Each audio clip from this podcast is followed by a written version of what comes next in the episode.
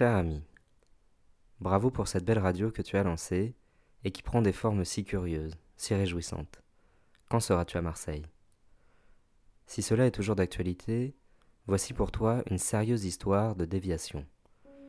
Comme nous nous connaissons bien, tu dois te souvenir que j'ai fait mon lycée à Montpellier. C'est notamment là-bas que j'ai connu Gérard. Je te vois déjà me demander quel Gérard? Qui est Gérard Et moi de te répondre Mais si, Gérard Gérard le petit avec les joues rondes et une jambe plus courte que l'autre.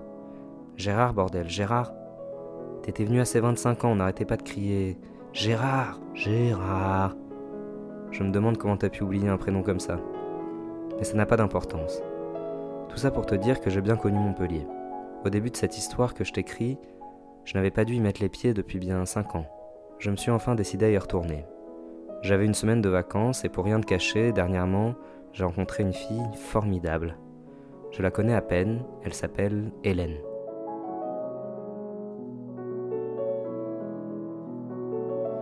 On s'est tout de suite adoré et comme je voulais l'impressionner et que j'avais une semaine de vacances, je l'ai invitée à passer un week-end avec moi dans les Cévennes. Je ne comptais pas m'éterniser à Montpellier. Elle était censée me rejoindre en voiture quelques jours plus tard. Moi, j'avais décidé de partir un peu en avance pour nous organiser secrètement un petit itinéraire gourmand. Parmi le peu de choses que je savais sur elle, il y avait le fait que c'était une vraie bonne mangeuse. Pour rendre notre séjour idyllique et lui dévoiler un peu plus mes intentions, il me fallait donc me mettre en cheville avec quelques bergers et vignerons du coin, me rencarder à l'avance sur les bonnes tables, celles où ça sent la vache, la pierre et le bois poli. C'est pourquoi il fallait que j'arrive en avance. Je te passe tout un tas de détails, mais le fait est que je décide de prendre l'avion, parce qu'avec les rumeurs qui tournent autour du train en ce moment, la fin regrettée de la formule idézène, le menu bistrot qui tient plus ses promesses, il me paraissait plus sûr de prendre l'avion. Donc j'arrive à l'aéroport pile à l'heure, parce que voilà, vol intérieur, tu connais la musique. Pas de bagages enregistrés, papier en règle, rien de liquide ou de tranchant sur moi, la moustache de trois jours qui fait bon genre, tout va super vite et je me réjouis d'avance des jours à venir. Sur le panneau d'affichage, je remarque qu'ils ont mal orthographié Montpellier, ces illettrés. Ils ont oublié un L. Je me dis, mais quel genre d'illettré orthographie mal le nom d'une ville dans un aéroport? Où est passée l'école républicaine? Qui sont ces gens? Est-ce qu'ils n'ont pas de correcteur automatique? Quel est au fond le taux d'alphabétisation en France? Je commence à me poser plein de questions. Et puis bon, j'oublie tout ça très vite. Je me glisse dans mon siège côté fenêtre, je baille un peu pendant les instructions de sécurité, et, comme souvent, je m'endors au moment où l'avion décolle. C'est toujours la même chose avec les avions. Même quand je ne suis pas fatigué, je m'endors quand ils décollent, comme un mécanisme de protection contre la possibilité d'assister à un accident au décollage. Tu dois être au courant que la plupart des accidents d'avion ont lieu au décollage ou à l'atterrissage. Donc moi je m'endors. Comme ça, même si un carnage advient, ce sera sans moi pour le contempler. Lorsque je me réveille, il fait nuit. Ce qui me semble étrange, étant donné que je suis parti à 9h du matin et que le vol est censé durer à peine plus d'une heure. J'essaye de me rappeler si le soleil se lève plus tard en région Occitanie, mais je ne vois pas trop pour quelle raison. Je me dis que le plus probable est qu'on ait été retardé très longtemps et que j'ai dormi tout le long de ce contretemps. Assez vite, un steward annonce que l'avion amorce sa descente, ce qui balaye mes craintes. Nous arrivons enfin, mais à l'aéroport, je constate qu'il faut passer par un poste de douane avec une file d'attente énorme, ce que je trouve suspect pour un mardi matin. Au-dessus du service de douane, il y a un gros panneau qui indique Montpellier avec un seul L. Je pense au fond de moi. Eh bah écoute, en tout cas, ils sont pas moins cons ici qu'à Paris. C'est terrifiant. Quand c'est à mon tour, le douanier commence par me dire Welcome to Montpellier. Je me dis Mais qui est-ce qui veut celui-là? Encore un qui s'est pris pour un Amerloc? Avec leurs nouvelles infrastructures ultramodernes, ils sont devenus fous les Montpelliérains. Il me rend mes papiers sur un Have a good time in Vermont, sir. Et là, je commence à regarder autour de moi. Je vois que tout est écrit en anglais partout. Comme si mes oreilles se débouchaient enfin, je réalise que tout le monde parle en anglais autour de moi. Tu l'auras compris, j'ai pris le mauvais vol. Et je me suis retrouvé à Montpellier, la capitale du Vermont. D'où le fait qu'il fasse nuit, d'où ce que j'avais pris pour une faute d'orthographe. En entendant pour la première fois le nom de la ville en anglais, Montpellier, je comprends qu'il y a dû y avoir une histoire de montagne à l'origine de cette ville. Quelque chose, quelque part, qui s'appelle le Mont Pellier. Alors que moi, j'avais toujours imaginé que c'était Montpellier. Montpellier à moi, mon petit Pellier, quoi. Évidemment, je me sens un peu humilié, et puis surtout, je suis un peu abasourdi par cette mauvaise surprise. Je commence à avoir la tête qui tourne, comme à l'époque où nous avions tous des vertiges inexpliqués, tu te souviens? Mais assez vite, je me reprends et je décide de me mettre à la recherche du prochain vol pour Montpellier, et s'il n'y en a pas, de n'importe quel vol en direction de la France. Là, coup de chance énorme. Je vois sur le tableau d'affichage qu'il y a un vol Air Canada qui part dans deux heures. J'achète un billet au guichet et il est extrêmement bon marché, ce que je mets sur le compte du non-remplissement de l'avion. L'employé de la compagnie me rassure en me disant qu'il s'agit d'un vol très court. Je ne comprends pas trop pourquoi ce vol serait plus court que les autres, mais je préfère lui faire confiance. Deux heures plus tard, je suis dans l'avion. Cette fois, je ne dors pas, au cas où il y ait une nouvelle entourloupe. Je préfère garder les yeux grands ouverts. Je me perds un temps dans mes pensées, mais rien de plus. Je commence même à rire de ma bêtise, et je ne sens plus le temps passer, mais il doit passer très vite, car à peine ai-je le temps de réfléchir aux endroits un peu canailles que je vais faire découvrir à Hélène et à toutes les douceurs qui vont s'en suivre, que l'avion atterrit. Je sais qu'il y a quelque chose de suspect dans la durée de ce vol, mais je refuse de me l'avouer. Dehors, il fait maintenant jour, et il neige en abondance. Je blâme le dérèglement climatique complètement dingue qui apporte la neige à Montpellier en septembre. Je me dis des choses du genre La fin est proche, mon vieux, tu ferais mieux d'en profiter à fond. Mais au fond de moi, je sens qu'il y a autre chose. L'aéroport est beaucoup plus petit que dans mes souvenirs, mais mes craintes s'estompent et je me mets à sourire en réalisant que Montpellier est bien orthographié et en entendant que cette fois tout le monde autour de moi parle français. Sauf qu'assez vite, je réalise que leur accent est très différent de l'accent méridional. Je me dis, j'ai pas foutu les pieds depuis 5 ans, mais merde, est-ce qu'un accent a le temps de changer si radicalement en si peu de temps? Non. Des mots comme calice, tabernacle, esti, Chris,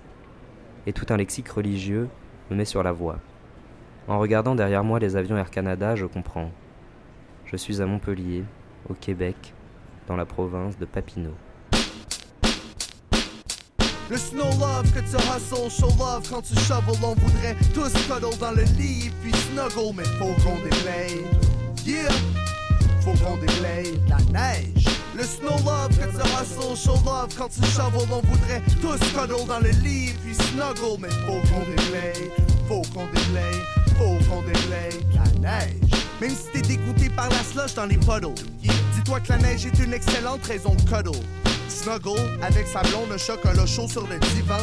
Un bon film à la télévision le dimanche. La vue sur l'extérieur des airs blancs au Québec. Une partie de Monopoly ou une game d'échecs. Le froid nous affecte tous, mais on se tient. On pèle en groupe, puis on se plaint. La neige, c'est la partie charmante de l'hiver. Même si on la repousse dans nos prières.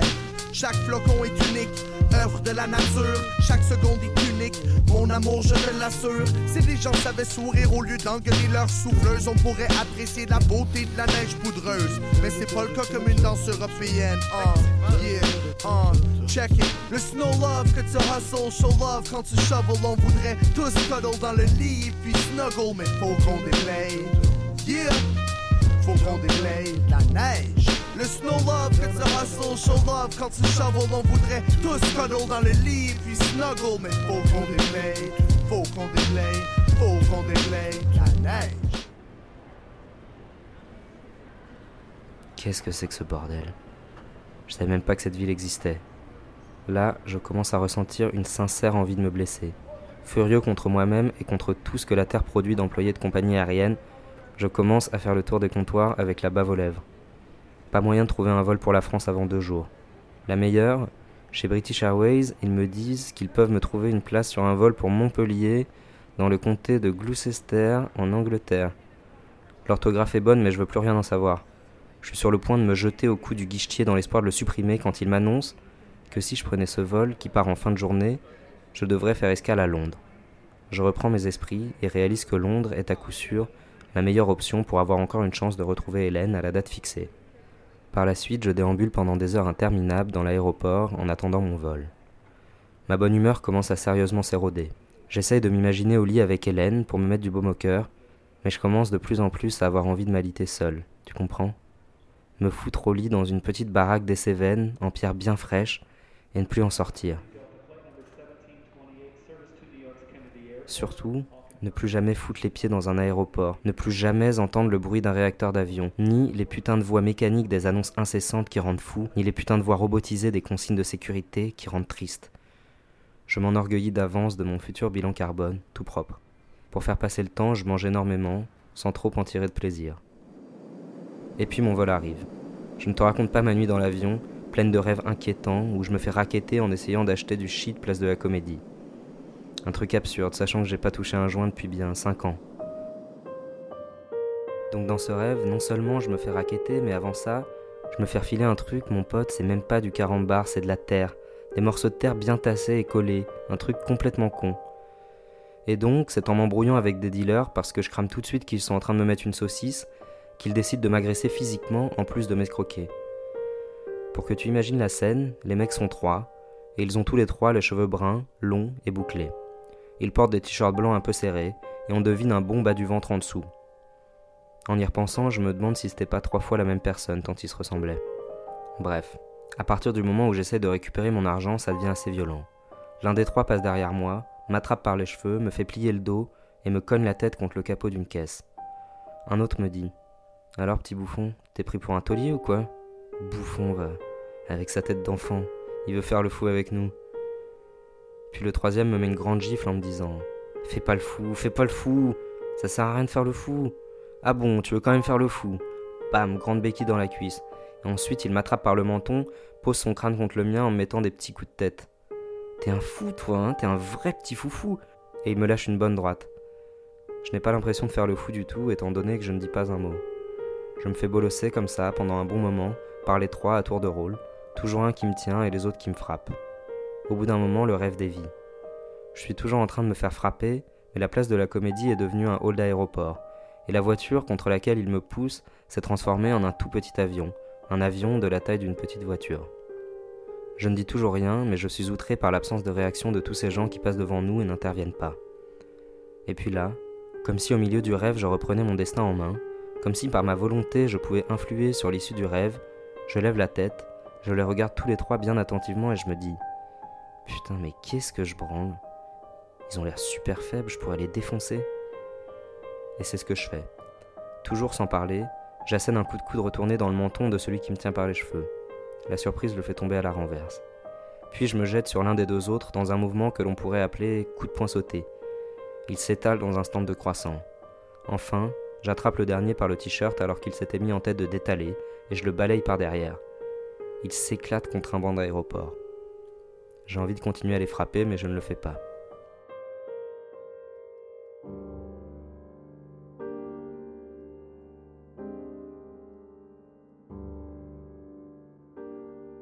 Drôle de rêve, tu vois. Je pense que j'étais un peu tendu par tout ce qui venait de se produire. Finalement, j'ai pas pu m'empêcher de te le raconter.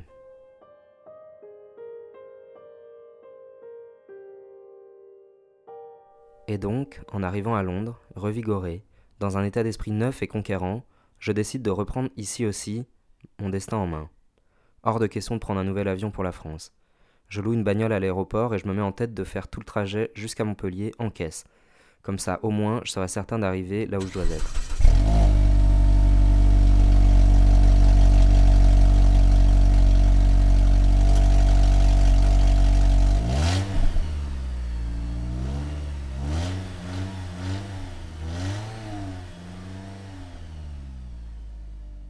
Si mes calculs sont bons, avec l'avance que j'ai pris, je devrais même arriver quelques heures avant Hélène.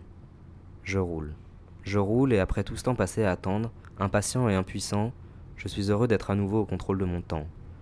Je me dis que prendre la voiture pendant longtemps, c'est comme attendre en avançant. Et après toutes ces déviations sur mon chemin, je suis heureux d'être à nouveau au contrôle de ma trajectoire. Et la folie dans tout ça, c'est que le voyage se fait sans embûche, sans ralentissement, sans travaux nulle part, sans route barrée ni déviée. À bord du ferry qui traverse la Manche, je ne sors pas de la caisse pour me donner l'impression de rouler sur l'eau. Ensuite, je fais une bonne partie du trajet à travers la France de nuit, sur des autoroutes vides, et je me régale avec des compilations de musique faites pour prendre la route.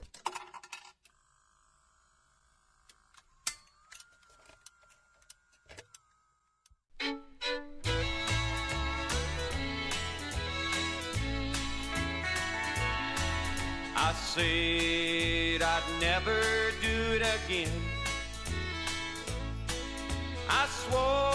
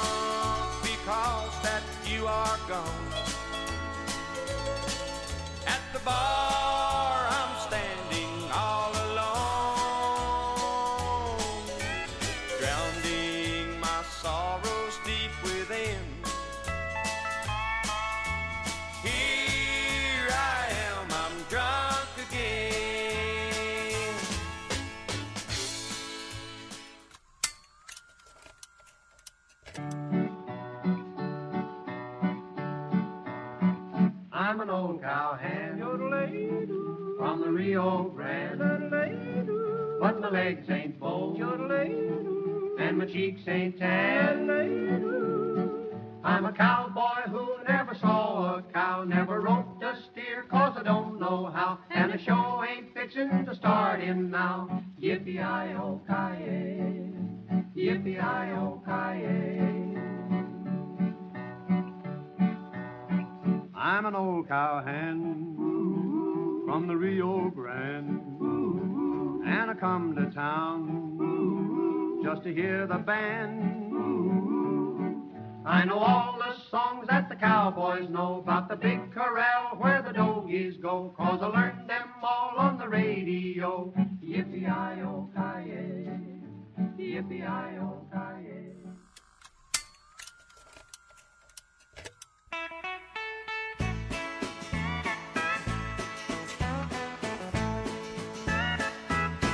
Hello, Mrs. Johnson, you self righteous woman, Sunday school teacher. What brings you out slumming? Do you reckon the preacher would approve where you are? Standing here visiting with a backsliding Christian in a neighborhood bar. Well, yes, that's my bottle. Yes, that's my glass. And I see your eye falling. This pretty young lass. It ain't none of your business. But yes, she's with me. And we don't need no sermon, you self righteous woman. Just let us be. The Lord knows I'm drinking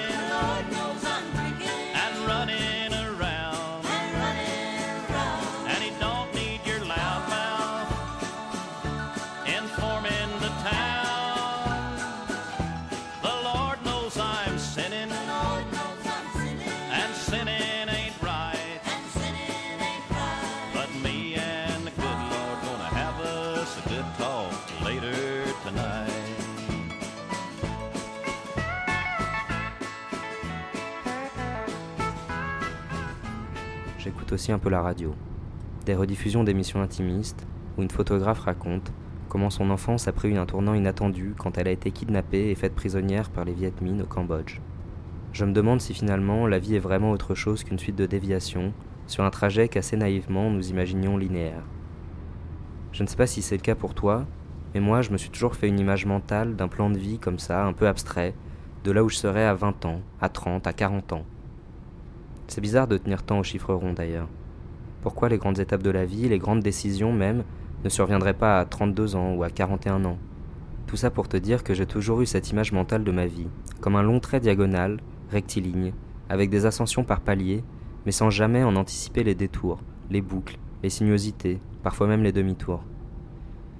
Bref, seul au volant, n'entendant déjà plus les voix avec qui j'avais commencé à converser, je philosophe ainsi un long moment.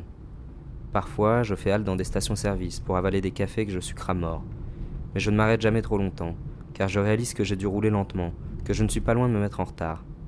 Toute la fin du trajet, je la passe à bombarder, concentré sur la route et sur mon bonheur proche de retrouver Hélène, de faire sa connaissance de cette manière-là, dans les Cévennes. T'es le premier à savoir comme on s'y sent bien. Je me régale d'avance de la petite virée gastro en Ford Fiesta qui nous attend. J'arrive enfin à Montpellier, complètement épuisé, complètement euphorique. Je gare la caisse, m'envoie un grand club sandwich en terrasse. Et là, juste au moment où je me préparais à aller faire une petite sieste dans l'appart de mon frère en attendant Hélène, rassure-toi, c'est la chute, c'est bientôt fini. Donc je récupère la clé chez la gardienne, je me fous sous la couette, heureux, mais tu ne sais pas à quel point, du délassement qui va suivre. Et là, je reçois un texto d'Hélène qui me dit un truc du genre Oups, je suis désolé, je risque d'avoir un peu de retard. J'ai rentré Montpellier dans mon GPS, j'ai pas fait attention, et ce con m'a envoyé à Montpellier de Médillan. Je suis donc actuellement en Charente-Maritime. J'arriverai demain, je t'en prie, attends-moi. Quand j'ai lu ça, je te jure, mon vieux, j'ai eu envie de raser cette putain de ville. J'ai répondu à Hélène. Chérie, je crois que je n'ai plus du tout, mais alors plus du tout envie de te voir. Puis j'ai dormi longtemps.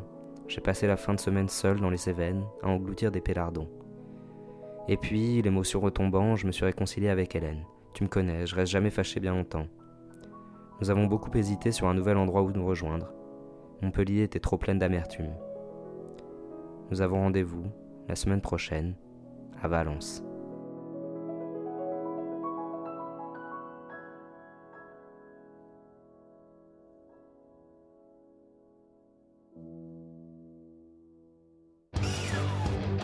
Bienvenido a Valencia. Bienvenido al futuro. Bonjour et bienvenue à Valence. Bienvenido a Valencia. Bonjour et bienvenue à Valence. Bienvenido a Valencia. Bienvenue à Valence. A Valencia. Valence. Valencia. Valence. Valencia. Valence. Valencia. Valence. Valencia. Esto es Valencia. La ville de Valence, de Valence, de Valence, de Val- de Valence, de Val- de Valence. Valencia. Cia, cia, cia, cia, cia.